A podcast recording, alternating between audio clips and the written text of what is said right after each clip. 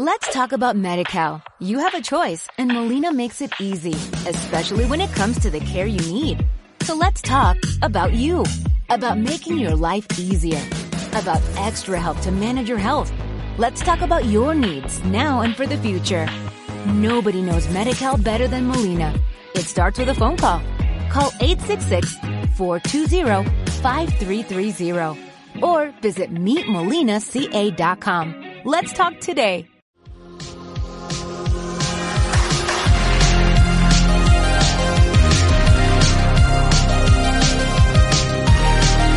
Yepa chavales, bienvenidos al podcast del sello ciclista y es que hoy tenemos un episodio muy interesante por delante. Voy a entrevistar a un invitado muy especial que es Roger Adrià, uno de los jóvenes talentos del ciclismo español, tan solo 22 años corre en el equipo Kern Pharma y bueno, ya nos ha deslumbrado con algunas de sus actuaciones de, ciclismo de mucho alto nivel a pesar de llevar tan solo una temporada y media en el profesionalismo.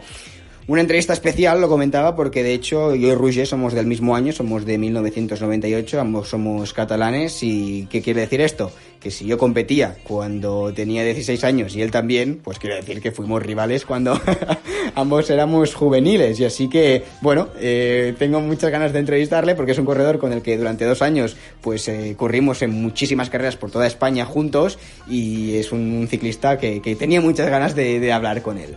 Eh, antes de empezar con la entrevista, saludaros a todos. Eh, me imagino que aquí hay dos tipos de, de, personas, las que ya habéis consumido este podcast en anteriores ocasiones y los que quizás sois nuevos en este espacio y estás aquí a raíz de la entrevista con Roger Adrià. ¿Qué es esto exactamente del podcast del sello ciclista? Pues es un contenido alternativo al que cuelgo en YouTube y es un espacio donde tocamos el ciclismo con más profundidad, es decir, hago dos tipos de programa. Uno, cuelgo las entrevistas completas con los invitados que, traigo a YouTube. Es decir, YouTube es una plataforma audiovisual donde pasa mucha gente por ahí y pide un contenido de como mucho 15 o 20 minutos y como los entrevistados que siempre traigo, ya sea Sepp Kuss, ya sea Narváez, ya sea Machín, ya sea Roger Adrià, pues dan mucho contenido, dan mucha chicha, pues las entrevistas siempre se alargan como mínimo 30 minutos y creo que esto a YouTube es excesivo, colgar un vídeo de 30 40 minutos. Por lo tanto, teniendo este espacio alternativo que es el podcast, pues aquí cuelgo toda la entrevista completa. Si los más puristas sobre el ciclismo la podéis disfrutar entera y podéis hurgar en todas y cada una de las preguntas que, le hago al, entrevistado. Aparte de las entrevistas, también cuelgo pues programas eh, específicos solo para el podcast del SEO Ciclista. Eh, programas de media hora donde tratamos el, ciclismo todavía con, con más profundidad que, que, en YouTube, que ya lo hacemos bastante. Así que si sois nuevos en este espacio, pues podéis seguir ya a partir de ahora el podcast del SEO Ciclista, porque seguro que si os gusta mi contenido de YouTube, también os gustará el de mi podcast, ya sea en iVoox o en Spotify. Eh, vamos allá con la entrevista, espero que la disfrutéis mucho porque, bueno, nos cuenta cosas muy interesantes Roger Adrià.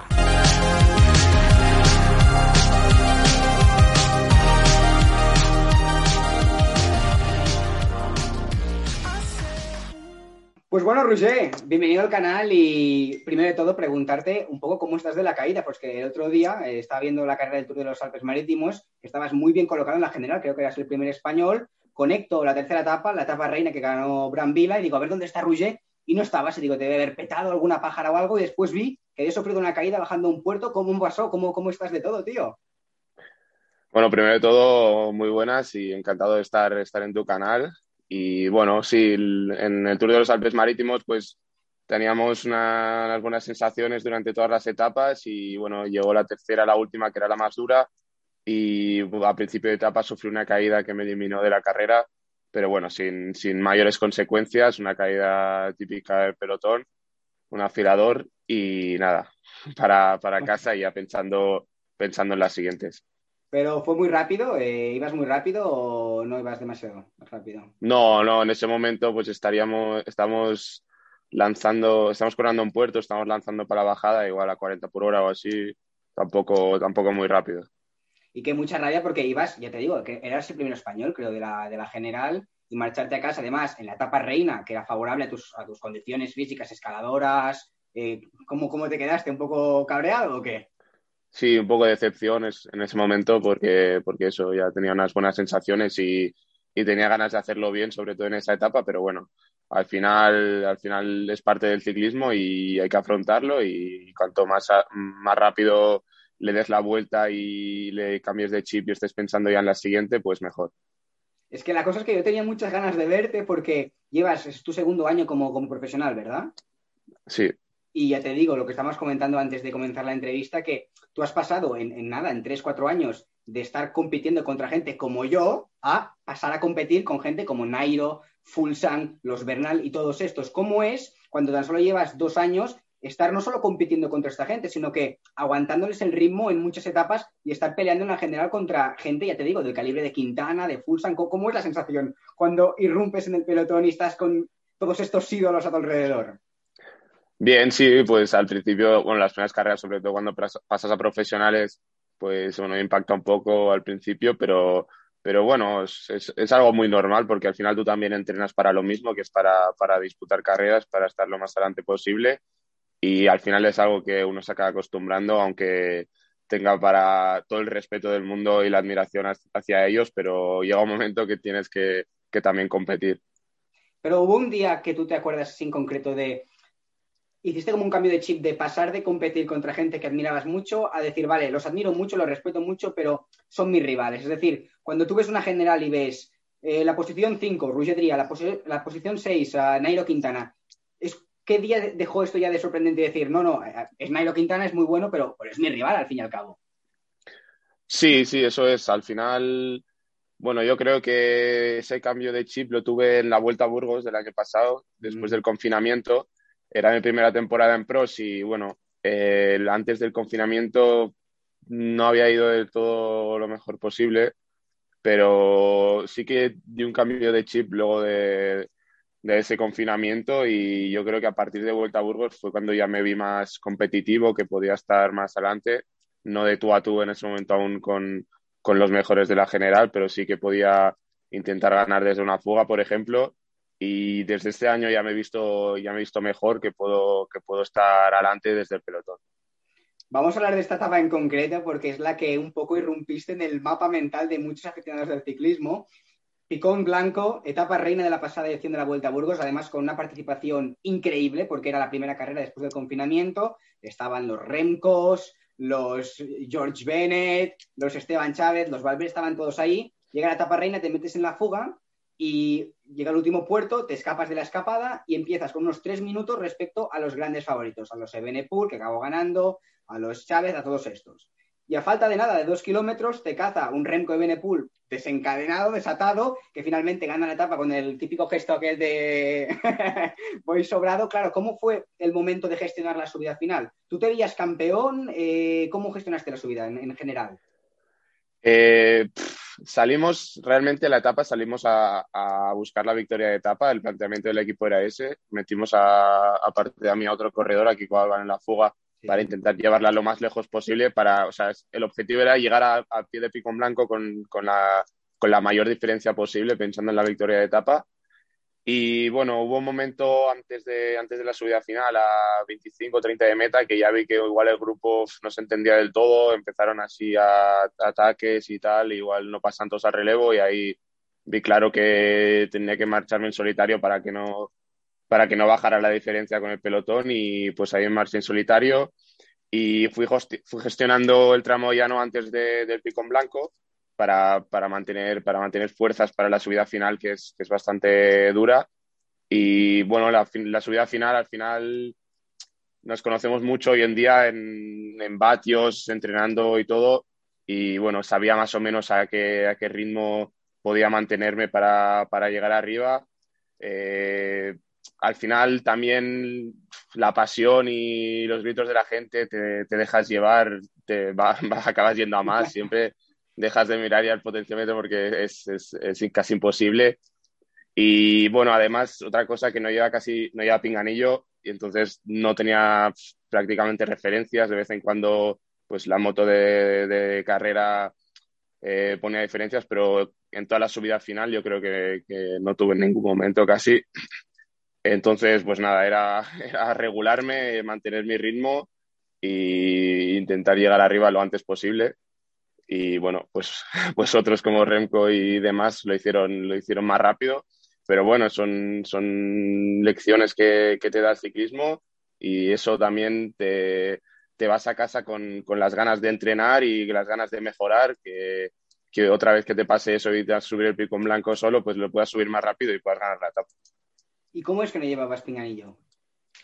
Bueno, a veces cosas de cosas de la tecnología que fallan. O sea, lo llevaba ah, vale, problemas, problemas. sí. vale, vale. Problemas técnicos. sí que lo llevabas físicamente, pero tenías problemas con Eso la es. Vale, vale, vale. Eso es. Y entonces la subida, no sé si lo puedes contar esto o no. Si lo puedes contar, perfecto. Si no, ningún problema. ¿Cuántos vatios más o menos sabías que podías mover en aquella subida? Bueno, la idea era, no me acuerdo cuánto era la subida exactamente de distancia, no sé si 25 o 30 minutos. Y bueno, la idea un poco viniendo ya de los últimos 30 kilómetros en solitario, en llano, que también ya iba, ya iba dándole.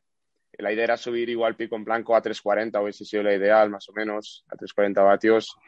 y bueno, eso hubiera sido lo ideal. Al final lo estuve manteniendo bastante ya hacia los últimos tres kilómetros, un kilómetro un poco antes de que me pillara Remco, ahí me decayeron ya un poco.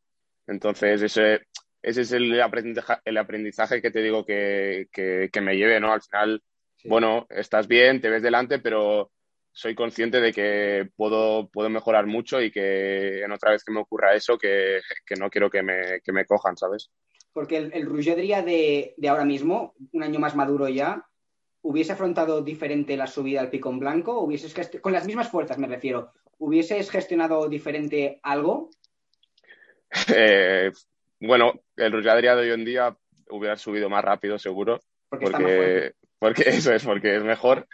Así que, bueno, no sé si me hubiesen cogido o no, pero, pero que yo hubiese, por mi parte, que hubiese subido mejor, estoy, estoy seguro de eso. ¿Y terminaste cabreado o contento con la actuación? Eh, no, al principio un poco estaba un poco cabreado, decepcionado, porque, hostia, era una diferencia bastante grande y, me veía ganador de etapa, pero, pero bueno, es, lo que te decía antes con la caída del otro día, pues al final tienes que darle la vuelta rápido y, afrontar la siguiente y, ya pensando en, disputar las siguientes que venían. Aquel día yo creo que marca un poco un antes y un después en tu carrera de momento de ciclista profesional, que todavía tienes muchos más años, pero en tu corta carrera de momento como ciclista profesional yo creo que marca un antes y un después. Y apareciste, ya te digo, en el horizonte ciclista de mucha gente justo aquel día en el Picón Blanco. Un puerto que, por cierto, se va a subir en la próxima Vuelta a España. Lo comentamos aquí en el canal, es un puerto realmente duro que, si queréis recuperar la subida, estáis viendo aquí imágenes ahora mismo de cómo sube Rugia pero es un puerto realmente exigente.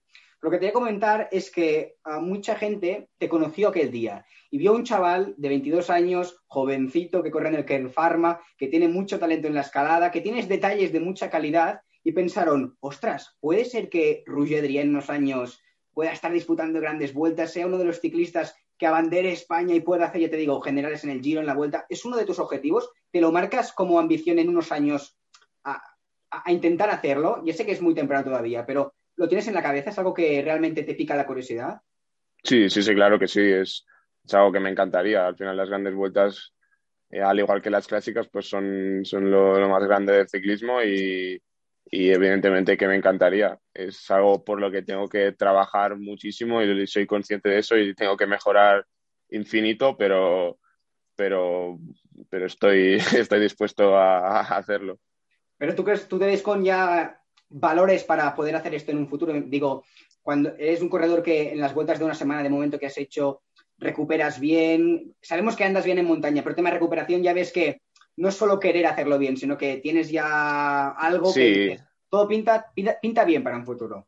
Sí, pues eso, en vueltas de una semana sí que sí que me siento bien, acabo las vueltas bien normalmente, acabo, llego a las etapas finales fresco, pero claro, otra cosa es, son 21 días y eso primero lo tendría que, ver y, y, correrlo, pero sí, pero me gustaría, me gustaría, la verdad. Hablando de carreras de tres semanas, hace poco saltó la noticia que al final tu equipo, el Care Pharma, no va a participar en la Vuelta a España de 2021. Y un poco te quería preguntar un poco por la reacción del equipo y específicamente cómo, cómo has encajado esta noticia, que me imagino que, hombre, duele. Sí, a, mí particularmente me hacía, me hacía mucha ilusión poder correr, correr la vuelta, igual que a todos los del equipo para el equipo hubiese sido, hubiese sido algo importante y bueno, ¿qué le vamos a hacer? Ya está, ya está decidido. Así que ya mirando a, la de 2022 y trabajando y, que el, el equipo crezca y que para 2022 sea, sea algo que tengamos que ir, sí o sí, vamos. Mucha gente, mucha gente, os digo, eh, le está gustando cómo estáis corriendo. Eh, mucha gente os digo, os quería a la vuelta antes que otros equipos y he hablado con algunos de tus compañeros. Otro día estuve hablando con, con Alex Jaime y ostras, es, le, le, comuniqué esto, que hay mucha gente que le, mola mucho la manera como corréis las carreras, siempre agresivos, sois todos jóvenes y esta manera yo creo que enamora un poquito a la gente y, os, os, apoyan desde muchas partes de España y también del mundo. Y entonces, si finalmente no vais a la Vuelta a España, ¿cuál va a ser tu objetivo en 2021? El objetivo ahora mismo es, la Vuelta a Cataluña, que es, a finales de marzo. Ahora mismo estamos concentrados en Sierra Nevada, eh, varios corredores del Ken Pharma, preparando la Vuelta a Cataluña y la, la Vuelta al País Vasco, la Ichulia. Y esos de momento son los objetivos principales. Van a ser las primeras carreras World Tour del equipo y, son carreras muy bonitas que, esperamos hacerlo muy bien. Vamos a poner nombres y apellidos a, los objetivos porque me has hecho Volta a Cataluña y Zulia. Personalmente, tu objetivo o tu, sí, tu meta en estas dos carreras, ¿cuál va a ser? Es decir, si tú logras, ¿qué tienes que lograr ahí para acabar satisfecho después del trabajo que estás haciendo ahora mismo concentrado en altura? Eh, para acabar satisfecho tendría que ganar alguna etapa, pero bueno, eh, para eso estamos aquí en Sierra Nevada también entrenando para eso, así que, el objetivo del equipo es, siempre ganar, así que, vamos a por ello, a por una victoria de etapa y a eso vamos a salir a correr tanto la Volta a Cataluña como la Ichulia. Pero me, refería a, no, no, ahora me, está quedando claro, pero más concretamente si intentarás más hacer una general o, ir a por etapas? Por etapas, por lo que has dicho.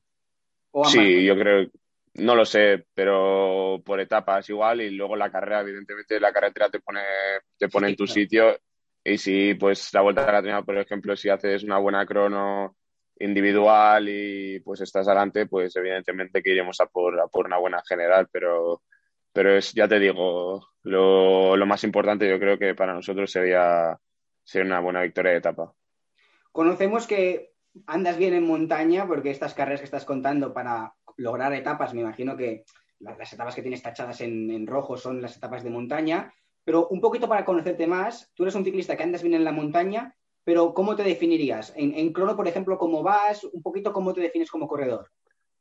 Sí, bueno, soy un corredor bastante completo, diría, porque en crono, las cronos me gustan mucho, son es quizá la especialidad que, más disfruto, es, es, bastante, una especialidad bastante bonita, al final luchas contra ti mismo y, me defiendo bastante bien. Y luego si la montaña, la montaña es mi, terreno. Y ahora mismo que estás concentrado en, Sierra Nevada, bueno, imagino que estás ya eh, con, el equipo siempre entrenáis mejor, estás ya enfocando estas dos carreras. Y lo que a mí me gustaría destacar sobre tú como corredor que ya tenía esta visión cuando, cuando eras juvenil y corríamos juntos, es que año tras año progresas mucho. Es decir, tú empezaste muy tarde, vienes del fútbol, ¿no? Sí, eso es. ¿Cómo, fue esto? porque yo me, acuerdo que empezaste a correr cuando eres cadete de segundo año, juvenil de primer año, que yo no te conocía y te vi en una carrera, digo, este chico no sé quién es. Y al cabo de muy poco, ya te digo, empezaste a mejorar, mejorar, mejorar. Y lo que más me sorprendía, ya desde juveniles, es que temporada tras temporada saltabas mucho de nivel y mejorabas mucho. Es decir, quizás en juvenil de primero, juvenil de segundo, había corredores mejores que tú, pero lo que yo veía es que, ¡buah!, evoluciona mucho y no para de mejorar. Y es lo que al final te está llevando a ser el corredor que eres. Pero explica un poquito esto de cómo empezaste, porque yo tampoco lo tengo muy claro. Me dijeron que empezaste a jugar en el español de fútbol. ¿Cómo, cómo es exactamente? Sí, jugaba, jugaba fútbol desde pequeño y iba a jugar en, en el español. Y bueno, llegó un momento que, perdí un poco la ilusión por jugar al fútbol. Y entre lesiones y así ya no, no sé, me dejó de, apetecer. Y, y, empecé a probar con la bici, que bueno, ya había, siempre iba en bici, en bici de monte desde pequeño, pero bueno, eso me apunté a alguna carrera de, de mountain bike por, por Cataluña y me gustó, me picó el gusanillo. Y luego ya, luego ya lo que dices, a finales de año de cadete de segundo me apunté a alguna carrera de, alguna de carretera y ya a partir de ahí me gustó más la carretera, me gustó, me gustó mucho más esa sensación de, de ir en el pelotón, de velocidad y ya para juveniles de primero empecé mm, en un club más, más serio, digamos, y empecé a competir todo el calendario. En junior de primero, ¿verdad? ¿Fue? Sí. Es que yo me acuerdo que no te conocía y irrumpiste un día en las carreras y digo, bueno, yo tenía más o menos ya sabía cuáles eran los rivales principales. Si, se movía este, tenía que salir porque era, de los buenos. Y digo, no sé quién es este chico. Rugedria, vale, muy bien. Y nada, en una temporada, la evolución que hiciste en el primer año, yo quedé flipado porque comenzaste como un corredor que estabas aprendiendo y al final estabas ya disputando carreras en la misma temporada. Y en segundo año, pues claramente ya eres de los mejores ciclistas o, el mejor en su vida en, Cataluña. Y después ya yo dejé de competir en sub-23, pero por lo que he visto, Lizarte, vas evolucionando y al final acabas en el Kern. Y esto mucha gente me lo pregunta, hoy tengo 16 años, empiezo ahora a competir, es muy tarde. Un poco sí, tienes que tener las piernas que tú tienes, pero si realmente eres bueno en tu caso, eh, sí, nunca es tarde.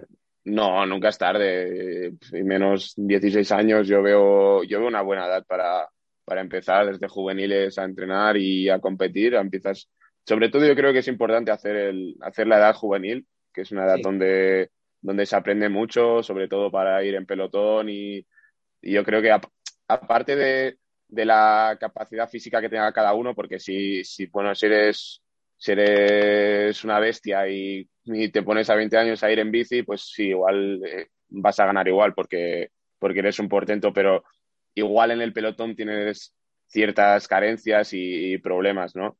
Entonces, si, si, has empezado de juveniles, yo creo que ahí ya, mejoras en ese sentido y ya, ya tienes un bagaje que luego para sub-23 y para profesionales ya no, ya no notas ese, ese, esa diferencia. Pues más claro del agua.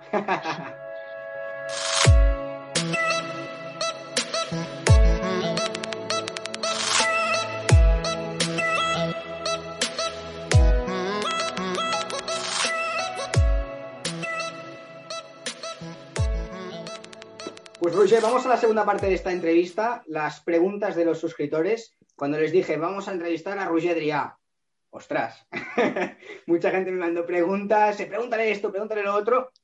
He cogido al final seis o siete preguntas eh, de la gente, no las puedo coger todas, lo siento, pero preguntas que pueden ser interesantes. Mira, me pregunta, por ejemplo, Disaster Matt. Pregunta, dice, dile a Roger Drià, a ver si puedes revelar esto o no, si no puedes, ningún problema. ¿cuántos vatios kilo puedes mover cuando estás bien de forma? Bueno, no, sí, pues el último test que he hecho es, en diciembre de 2020.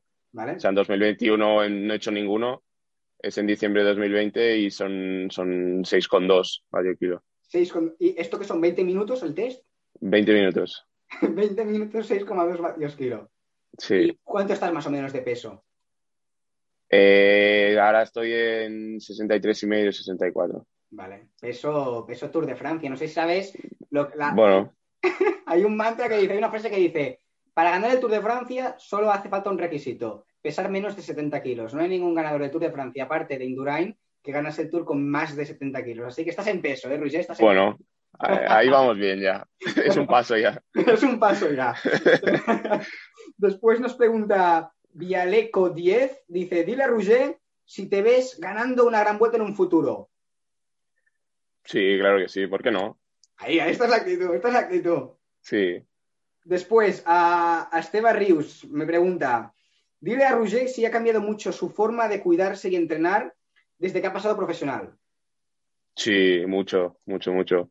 Eh, al final en sub-23, al menos en, sub-23 en España, digamos, porque sí que el resto de Europa ya es, muy diferente, pero, pero en España, quieras o no, hay, una, hay mucha diferencia entre unos corredores y otros dentro del pelotón y, muchas veces te ves bien y te relajas. Bueno, al menos es mi caso, yo creo, me relajado un poco en tema de alimentación y tal y peso y bueno, no, sé, no me lo tomaba tan en serio como desde que he a profesionales, tema peso y la nutrición, pues el equipo ya cuando pasamos a, cuando el Care Pharma fue continental ya contrató a una nutricionista, ya fue como empezar a, darle más sentido a los entrenamientos, eh, y se mejora mucho. También me fijo mucho en el peso ahora y, al final, pues quieras o no, son cosas que te hacen mejorar.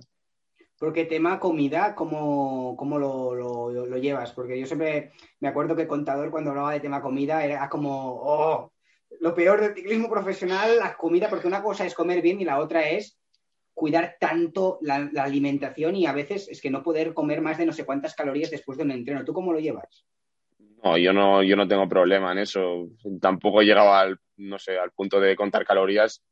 Y bueno, bajo mi punto de vista, no sé, no sé si, si es del todo necesario hoy en día, que no lo sé, que no, no soy nutricionista ni nada, pero, pero para mí, yo ahora mismo estoy en un buen peso y, y tengo la capacidad de, de afinar un poco más si, si es necesario para, para, ciertas carreras. Y no me supone un estrés mental ni, ni, nada, ni nada por el estilo, la verdad. Y al final adquieres un hábito que es, que es comer sano y, comer bien y deja ya de, de, apetecerte comer ciertas cosas. Llega un momento que, que estás tan centrado en, en lo que quieres que, que no sé, no se te pasa por la cabeza. Evidentemente, cuando acabas la temporada o cuando acabas un bloque de, competición, pues sí que, te das ciertos caprichos y, comer ciertas cosas que no has comido, por ejemplo, cuando ahora estoy concentrado en, Sierra Nevada, pero, pero no, para nada, no, no me supone ningún, ningún esfuerzo. Porque ahora que estás en Sierra Nevada afinando y entrenando bien, por ejemplo, ¿qué comes antes del entrenamiento? ¿El chocolate lo pruebas o cómo, cómo va esto, por ejemplo? Bueno, podría, al final es mi, es mi decisión tomarlo o no, pero, pero yo, yo en mi caso no. Como por ejemplo, pues sí que como eh, chocolate 99%, por ejemplo. Evidentemente a, casi nadie le gusta, pero, pero bueno, yo por ejemplo sí que como eso. Y luego son, antes de entrenar, pues nada, desayunos muy normales. Pues unas tostadas de, pan integral con aguacate, con huevo duro, con, jamón y luego pues, pues un bol de avena con fruta. Nada, nada, nada raro, o sea, es, es todo más sencillo de lo, de lo que parece al final la alimentación y es, es adquirir ese hábito y todo, todo acaba saliendo. Después nos pregunta Rubén M98, que he mirado su perfil, porque antes de, de, coger la pregunta digo, a ver quién es esta persona, y he visto que Rubén M98 es Rubén que corría en el Esteba cuando nosotros éramos juveniles. Estaba en el Esteba, pues eh, habíamos competido juntos los tres. Me pregunta, mejor anécdota como ciclista amateur. Como conozco a Rubén, me he cogido un poco la licencia de cambiar un poquito su pregunta y decir, mejor anécdota como ciclista amateur o si hay una mejor como profesional, cuéntala también. Buf, es que hay tantas que, no sabría cuál elegir. He gente diciendo, si comparte equipo con Kiko Galván, alguna anécdota tiene que poder contar, ¿eh? Aburrirse no se aburre. Igual ni se pueden contar si son, con Kiko Galván, pero...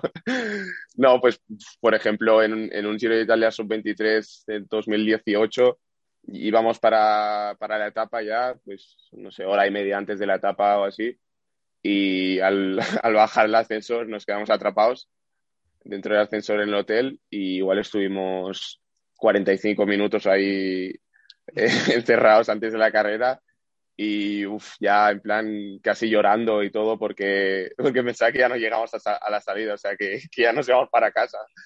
Y al final nos sacaron como pudieron y llegamos, llegamos justitos a la etapa. ¿Cuántos seréis del equipo en el, ascensor? Estamos tres encerrados. Y en un ascensor muy, muy, muy pequeño, con maletas y todo. Uf, que muy agobiante, la verdad, fue eso. Bueno, después, Itaka Journey nos pregunta: ¿participarás en alguna clásica belga este año? Pues mm, no, en la clásica belga no, no, no tenemos, mm, no está en el calendario del equipo, sí que tenemos clásicas en el norte de Francia. Ya corrí el año pasado alguna como el Gran Premio Isbergues, París-Chony, así. Son clásicas llanas de, viento, de reviradas de circuito. Y bueno, también tenemos el equipo en, Francia, la, la Trobro León, que es, que es nada de, de este ratos y una clásica que parece bastante entretenida. y bueno, son carreras parecidas a las clásicas belgas.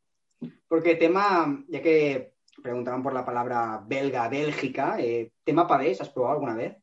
No, no, no, nunca he corrido una carrera de pavés. Pues dicen que cuando lo pruebas por primera vez, la sensación es que sales disparado sí, ¿no? cuando que, vas rebotando. Además, si eres ligerito, eres un escalador de, de 60 y pico kilos, que la sensación es que vas a salir rebotado del sillín. sí, bueno, algún pavé habré pasado, pero, pero no creo que, sea como los de, los de allí. Los de allí. Después, la última pregunta ya de suscriptores que he cogido es Cés Cortés, pregunta, ¿es duro siendo tan joven llevar una vida tan sacrificada? No, no para nada. Tampoco, tampoco me parece tan sacrificada. Al final hay gente que se despierta a las 5 de la mañana o a las 6 de la mañana para ir a trabajar y, y pues es, es, lo normal, ¿no? Para, para llevar el pan a casa. Nosotros pues tenemos un sacrificio en el sentido de que tenemos que entrenar muchas horas y, y pues igual lo de lo que comentábamos antes de la nutrición para algunos es es un sacrificio muy grande, pero, pero para nada. Al final entrenas en bici todo el día por donde quieres y es algo que, se disfruta mucho y, se, y tiene mucha recompensa. Luego, si haces bien en las carreras también, pues yo creo que es algo muy bonito y no, no me parece que sea un sacrificio el ser ciclista profesional. Sí, yo me, me preguntaba un poquito quizás por la decisión que tomó hace poco Dumoulin de tomarse un tiempo, que claro, que es profesional... Pero yo creo que eso ya es, es, diferente, es más tema de presión mediática y cosas de estas, ¿no? Y al final eso sí que tiene que, que desgastar mucho. Yo no llego a, no, no sé lo que se hace, lo que siente él en ese sentido, pero, pero hombre, entiendo que puede ser algo, algo muy duro, sí. Más incluso más incluso que el simple hecho de entrenar y, cuidarse, ¿no?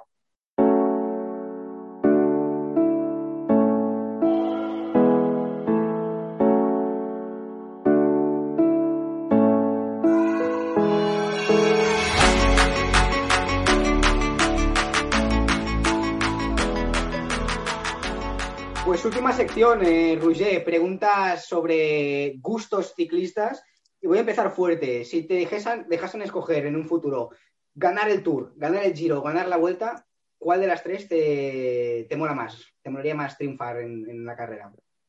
El Tour, el Tour sin duda. ¿eh?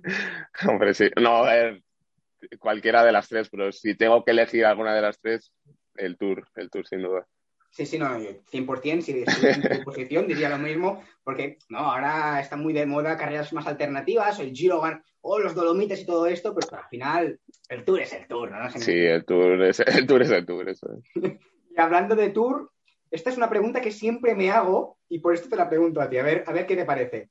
¿Qué preferirías? ¿Ganar una etapa en el Tour de Francia, la que te dese la gana, al Perú, Mont Ventoux, donde quieras, o hacer podio?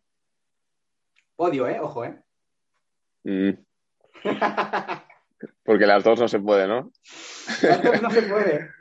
No. Pues igual, si es una etapa, estas que dices, una o una cosa así, igual la etapa me quedo. Yo todavía no lo sé, pero lo entiendo. Yo creo, bueno, al menos, al menos ganas algo. ¿no? Me llamarás dentro de una hora, Marc. No, que me quedo con, me quedo con, la, con el podium. No, la etapa, yo creo. Etapa, etapa, perfecto. etapa de prestigio. De prestigio, sí, sí. Si no el, el podio. La que quieras. Ya que estamos hablando de etapa de prestigio, ¿cuál es tu puerto favorito? ¿Has subido los grandes puertos del Tour y esto todavía no lo has hecho? No, no, la verdad que. Bueno, he subido, he subido el Mortirolo, en Italia así y no, no sé, no tengo un puerto favorito. Solo tampoco según los del Tour así no, no he subido al P2 y estos no, no. Al lo he hecho y no está está muy bien por la tele, pero no, no, no, no, Me quedo más con puertos no tan conocidos o como o más Pirineos, pero al P2 no es mm, cuando subas en el Tour de Francia. Al final el Mortirolo, por ejemplo, sí que lo he subido y hostia, es, es un, es un puertarraco y, muy bonito y muy duro, muy duro. Así que podemos decir Mortirolo, puerto favorito de Ruiz No, no. No, no me. No- blanco, pasa palabra. No lo, no le definiría como favorito, la verdad. Después, eh, entreno más heavy, más duro que has hecho. Más duro. Uf. ¿Tienes algún que, guau, aquel día Pues- hice ocho horas? Sí, pues después del confinamiento, que tenía unas ganas tremendas de, de salir con la bici, me hice ocho horas y media, ¿Con puertos? con puertos casi. 4.000 de desnivel creo que me salió. Ahora no lo sé exactamente, pero creo que 4.000 de desnivel. ¿Solo o con, con gente?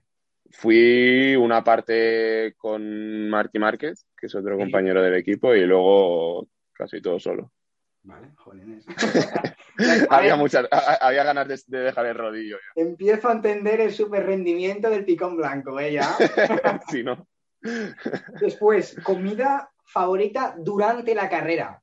Porque hay, gel- hay, hay un repertorio de comida riquísima, ¿eh? que si geles, que si barritas, pero ahora he visto que se hacen como brioches o pastas, Sí.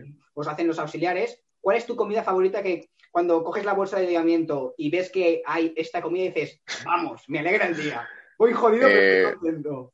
Sí, la tengo clara esa. Sería el, el rice cake de, de crema de cacahuete. Vale, que es Nos como... hacen pas- un pastelito de arroz Vale, y bueno, al, al hacerlo le añaden crema de cacahuete, lo mezclan todo y eso la verdad que, que es tremendo. Sí. Después, eh, ciclista famoso del pelotón, ¿qué te ha parecido más majo? Hostia, no sé. Todo, no sé, no me ha parecido, no me ha parecido ninguno que no sea. No, pero en plan, no sé si hay algún, algún corredor de estos muy top que has hecho ya buena amistad o que os lleváis bien. o- no que sea más majo que los otros, quizás, pero que. No, ya, ya, ya entiendo. Mm, No, la verdad que no te podría, no podría decir ninguno. Vale, y la última, para terminar estelarmente, palabra para definir a tu equipo el Kern Pharma. Una palabra. Ambición. Ese. pues Luis, muchas gracias por pasarte por el canal. Gracias a ti. Espero que vaya muy bien la vuelta a Cataluña, la vuelta de casa. Estaré en las carreteras animándote y a ver si te veo ganar en alguna de estas etapas. Ojalá que sí. Principalmente la, la- la de Bailté, ¿eh? La de Bailter, te conoces bien el puerto seguro y es dura y Es sería muy dura. increíble. Eso es, sí, sí, sí, sería bonito ganar ahí. Que vayan muy bien los entrenos por Sierra Nevada. Muchas gracias. Un saludo. Adeu. Hasta luego.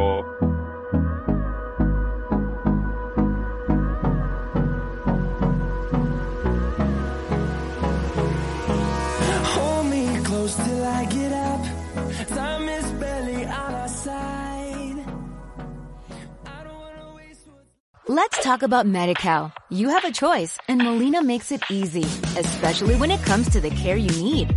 So let's talk about you, about making your life easier, about extra help to manage your health.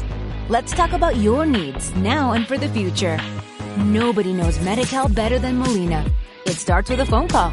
Call 866-420-5330 or visit meetmolinaca.com. Let's talk today.